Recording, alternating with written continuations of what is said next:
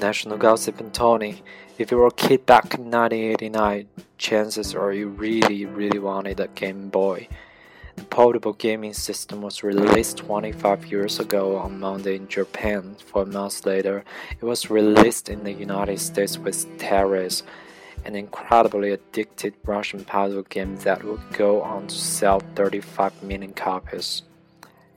Kids today can download Angry Bird on their iPhone in a matter of seconds. Back in the 1980s, they were confined to the LCD screens of the Game and Watch series. The controls are limited, the graphic awful, and the games were not interchangeable.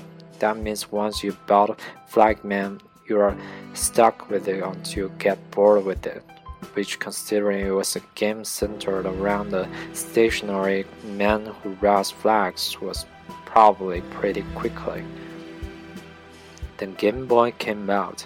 Not only did it have a directional pad sim similar to that of the original Nintendo Entertainment System, released in 1985, it also let you to switch on games at your leisure and even play with other people through a link cable.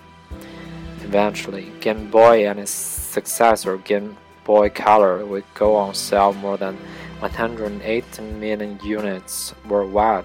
Those gave those gave way to portable like the Nintendo 3DS and the PlayStation Vita plus rise of smartphone gaming.